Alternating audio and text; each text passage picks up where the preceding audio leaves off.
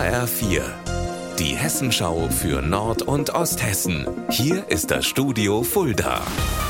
Mit Thomas Kurella, guten Tag. Der Kreis Waldeck-Frankenberg hat mehr Kinderärzte als er braucht, freut sich die Kassenärztliche Vereinigung Hessen und meldet einen Versorgungsgrad von 110 Prozent, was gut aussieht am grünen Tisch, geht an der Wirklichkeit offenbar vorbei. Für die Kinderärzte weil sie derzeit an der Belastungsgrenze stehen und viele Kollegen bald in Rente gehen. Und für die Kinder und ihre Eltern sowieso. Besonders wenn dann noch eine Praxis für immer schließt, wie jetzt in Korbach geschehen. Für Laura Lange aus Twistetal-Berndorf war es ein Schreck, als sie davon aus der Zeitung erfuhr.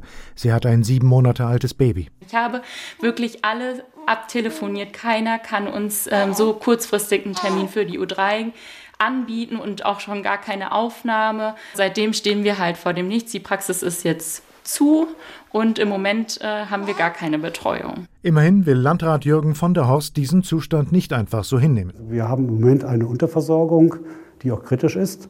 Inzwischen haben wir ein Modell entwickelt, wie es gehen kann. Äh, das wollen wir jetzt ähm, möglichst äh, zügig auch umsetzen. Dazu müssen wir allerdings auch noch entsprechende Regelungen treffen. Wir erwarten eine Lösung in den nächsten Wochen.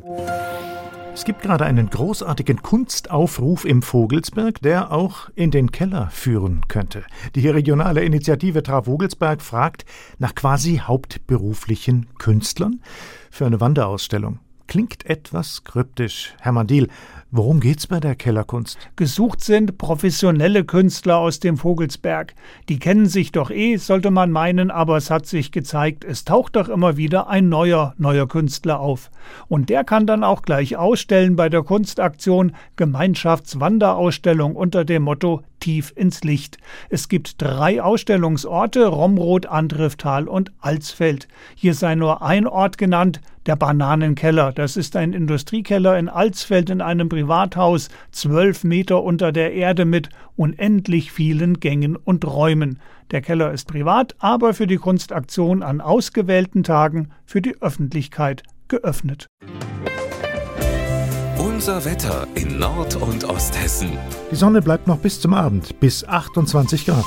Morgen wieder ein echter Sommertag, auch in Bad Hersfeld. Bis 29 Grad hier. Ihr Wetter und alles, was bei Ihnen passiert, zuverlässig in der Hessenschau für Ihre Region und auf hessenschau.de.